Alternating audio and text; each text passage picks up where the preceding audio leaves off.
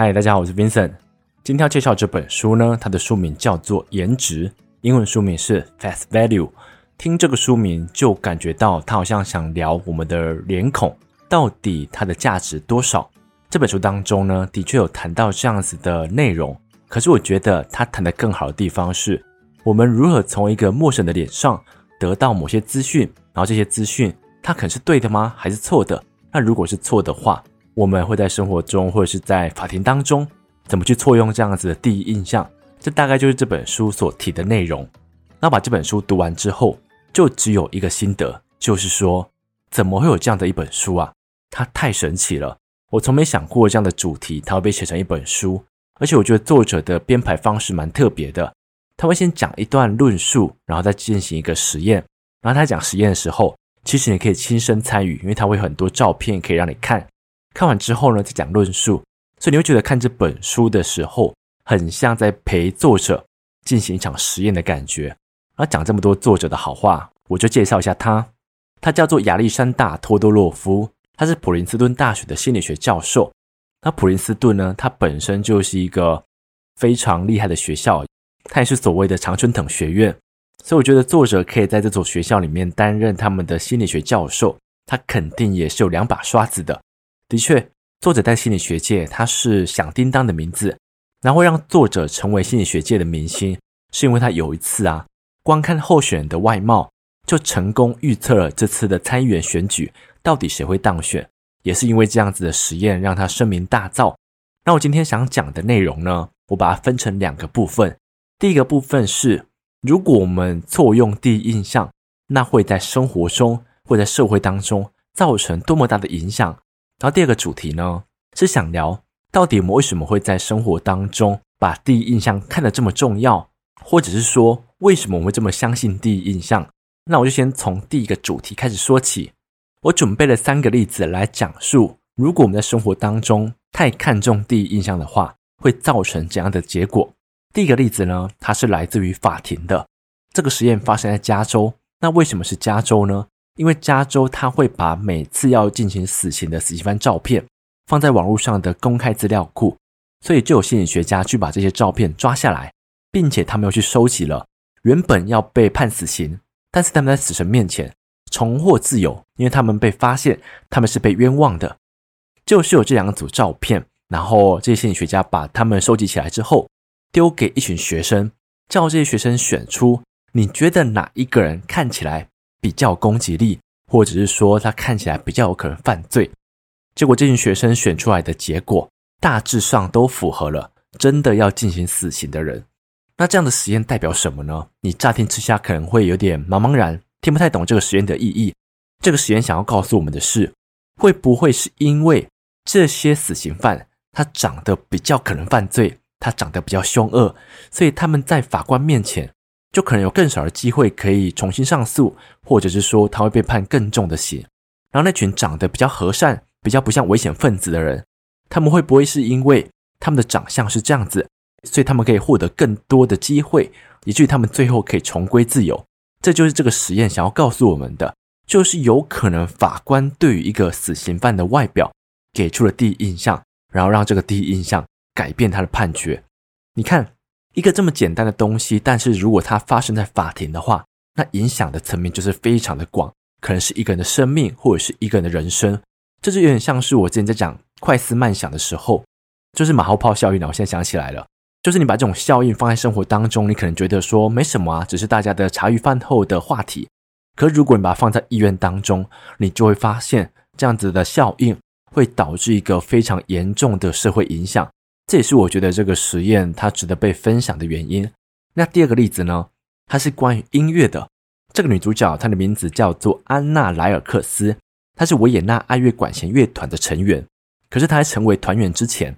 她曾经以非团员的身份进行了二十年的演奏。那为什么她会以非团员身份演奏呢？是因为这个乐团在过去啊，清一色全部都是男性，从来没有用过女性，所以他们也不打算用女性。以至于让这个安娜，她一直用飞团员身份在做演奏，可是她到最后变成了这个乐团有史以来第一个女竖琴家。那是为什么呢？是因为这个乐团他们后来改变了甄试方式，他们用类似那种盲听的方式来甄试。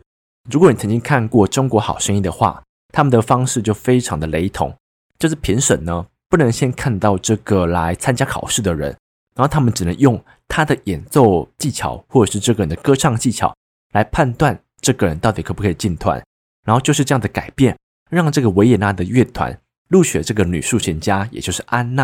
然后这样的故事想要告诉我们的是什么呢？其实就是，如果我们可以不这么重视第一印象的话，会不会可以让更多有天赋的人站上他该站上的舞台呢？你看安娜，她原本的技巧就是这么好了，可是因为她的性别是女性，所以他一直不能进入这样子这么有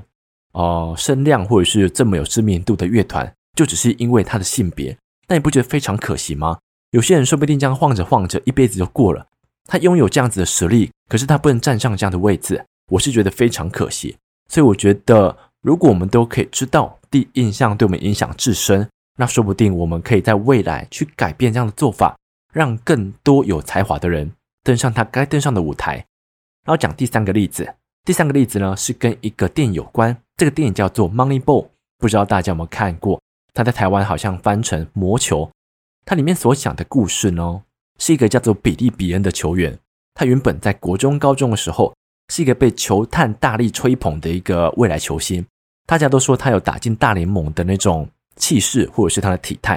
然后他就一路一直被大家看好，到最后他真的进入到了大联盟，可是他的表现不如预期，所以他就辗转了几个球队之后，毅然决然的决定放弃球员的身份，转战教练职。他转战教练职之后呢，他首先转到奥克兰运动家球队，那进来之后，他首先要改的就是球队如何挑选一个新球员，因为这些球队都会去参加选拔会，然后在选拔会当中有一些本来就非常有知名度的人，就会被高价买走，或者是被有一些比较知名的球队拿走。然后比利比恩呢，他不想跟这些人抢这些球员，他反倒去看那些看起来没这么厉害的人。可是他们天资聪颖，或者是说他们非常有天赋，比利别人专门找这些人，然后这些人因为他长得没这么厉害，所以他的价格也相对比较便宜一点。到最后，比利别人就有这样子的方式，他组成了一个大联盟里面最平的球队，可是战绩却是最好的。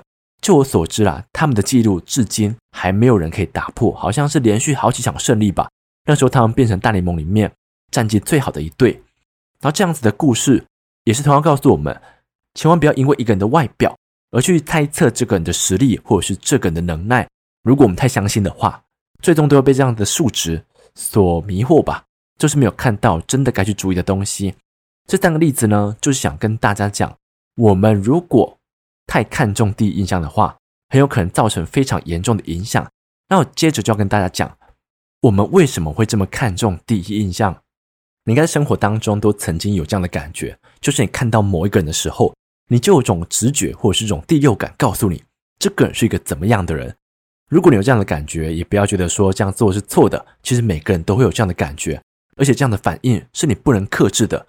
我们出生的时候就会自带一个对别人脸部识别的功能，然后经由生活累积，经由一些经验累积，到最后我们都对这样的脸孔有一个既定的想法，接着就会变成我们所谓的第一印象。所以，如果你有这样的感觉，也不要觉得惊慌，它可以帮助你在社交当中更为顺利。如果你看过这样子的人，然后你对他印象还不错，然后在未来遇到类似长相的人，你可能就对他的观感是不错的。所以，它可以帮助我们在社交场合里面过得更自在一点吧。可这本书的作者呢，想要告诉我们的是，一个人的长相并不能表达什么。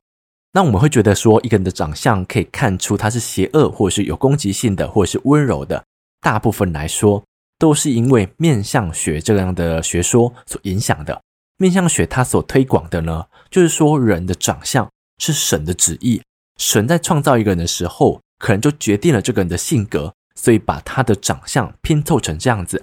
这样子的观点其实就是面相学所推广的。所以面相学的拥护者常说，我可以从一个人的眼睛、鼻子、嘴巴看出这个人的性格，或者是说他在哪方面比较有天赋。然后也是有蛮多人相信这样子的说法，那我也不能说这样子的说法是完全错的。可是我们来看作者想要在这本书当中想告诉我们的，作者说，我们从别人脸上得到的印象或者是直觉，通常都是一种认知转移。认知转移是什么呢？我用一个比较简单的说法：如果你今天认识一个朋友叫做 Mary，你跟他非常的要好，然后你不知不觉当中就会把 Mary 的性格跟 Mary 的外表绑成一条线，他们变成一个关联。然后你在未来呢认识一个新朋友的时候，假设这个朋友长得有点像 Mary，你就会把 Mary 的性格套用到这个人身上。那为什么会这样套用呢？你想象一下哦，当你认识一个新朋友的时候，因为他长得跟你的旧朋友有点像嘛，可是你的大脑不喜欢怀疑啊，你的大脑想要推估这个人的性格，所以这时候你就可以想象一个搜寻引擎在我们大脑当中，然后搜寻的条件呢就是这个人的外貌。进入搜寻之后，他发现了跟这个外貌相关的资讯。就是来自于 Mary 的性格，所以他就把 Mary 的性格捞出来，就变成你对这个人的想法了，是不是很神奇？我们的大脑怎么会做出这么蠢的判断呢？明明只是长得像，可是我们又觉得说他们的个性应该差不多吧？这就是我们第一印象之所以会产生误差的原因，因为我们都以为长得差不多的人应该会有差不多的性格吧，所以你就会把你老朋友的性格放到新朋友身上，然后这样的第一印象呢，有时候。又会被自己的瞎操作变得越来越有自信，就是我们相信我们的判断是对的。第一种状况呢，是我们有时候无法确定自己的第一印象是否正确。你假设你今天看到一个人，他看起来非常的难搞，你是不是就不会想跟这个人相处，或者是跟他交朋友？大多数来讲都是这样子，除非是在工作上，或者是被什么逼迫到。那当我们对这个人的第一印象已经产生了，可是我们却没有机会去认识他。所以你就会觉得说你的第一印象是正确的，你看吧，我们都没有一个机会可以去验证我们的想法到底是对是错，所以久而久之呢，我们就会觉得说自己好像是对的。然后第二种情况呢，是我们自己的反应已经比别人的第一印象来得更快了。如果你今天到一个便利商店里面，你发现新来一个弟弟，然后这个弟弟呢看起来拽拽的，你好像不是很喜欢他，所以你对他的行为可能就会比较不礼貌，因为你觉得他非常的难搞，非常的不礼貌。然后也是因为你不礼貌，所以让对方使出了不礼貌的行为。那你有发现其中的问题点吗？就是我们根本还不确定对方的性格如何，对方的个性如何，我们就先让自己的行为改变了。然后也正是我们的行为改变，它变成一个导火线，所以让对方的行为更符合你心中所想象的。所以日子累积下来，你就会觉得说，你对别人的第一印象都是非常准的。可是你没有注意到。都是你的行为改变，才让别人的行为符合你的想象。这就是我们生活当中会造成我们过度相信自己的第一印象的原因。然后，当你发现自己有这样的问题的时候，你就要开始想一下，我们要如何在生活当中把第一印象的比重放少一点呢？假设你今天在认识一个新朋友的时候，你可以做的就是不要依靠他的外表来得知他的性格。你可以看他一些小饰品啊，或者是他的一些摆设。甚至是他的一些刺青，或者是他的穿着，这些东西都是他刻意显露出来的，更可以表达出他这个人是一个怎么样的人。但如果我们现在都是依靠外表而去评估这个人，这样子你永远都会被第一印象所影响。因为书中有讲到，我们即便知道第一印象已经存在了，我们即便知道第一印象非常的不准确，可是，在人际交往当中，你始终还是会被影响，即便你知道。所以我们可以做的。就是尽量去用其他的资讯来了解一个人，而不而不是他的外表。那如果在工作上呢？你今天是一个要面试新员工的人，如果可以的话，先不要看他的照片，因为当我们看完照片之后，你可能就会对他有既定的印象，然后这样的印象呢，就会影响到你待会怎么面试他。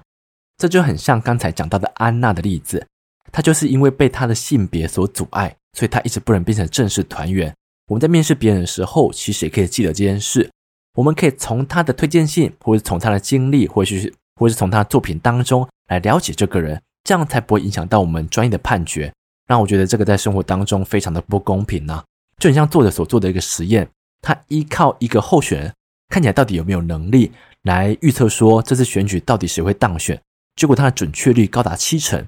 那我们就可以想象啊，其实很多中间选民，或者是说一些对政治比较不了解的人，他们可能就在投票前。才看一下哪个候选人看起来比较有能力，然后就决定了自己神圣的一票。结果这一票呢，可能就投到一个不适任的人身上，到最后还是我们这些选民来承担啦。这样子是不是听起来非常的不划算呢？所以，当我们知道第一印象会对我们的影响之后，我们应该在生活当中把它的比重放少一点。关于这本书比较喜欢的内容，我就分享到这边。我先讲一下我对这本书的感想。这本书呢，当中有很多我没有分享到的，因为很多都是关于它的实验流程。但是我觉得你在读它的时候，你会觉得非常的好玩，因为它可能会跟你讲说，这两张脸看起来哪里比较不一样，然后就可以告诉你，我们都是靠一个人的眉毛，或是靠一个人的表情来得知这个人到底值不值得信任。就会有很多这样子的小实验，可以让你去玩它。所以我觉得自己在读这本书的时候是非常开心的，也很快就把它读完了。那我自己是蛮喜欢读这样类似的书，因为我觉得在生活当中，我们常常做出了一个反应，但做完之后你是不知道自己为什么这样反应的。然后这样的书就会告诉我们，当我们从别人身上得到一个第一印象之后，他是如何改变我们的想法，或是改变我们的行为的。这本书帮我解密了，让我知道我为什么在生活当中会这么做。所以我觉得这样的书我读起来都是蛮开心的。最后是要补充，我觉得这本书是怎么样的人？第一个呢？如果在生活当中或在工作当中需要接触非常多的陌生人的话，我觉得这本书非常适合你，因为书中会有很多的实验或是例子来告诉你，我们不应该太相信自己的第一印象，也不要觉得说别人长相如何就会显露他的性格。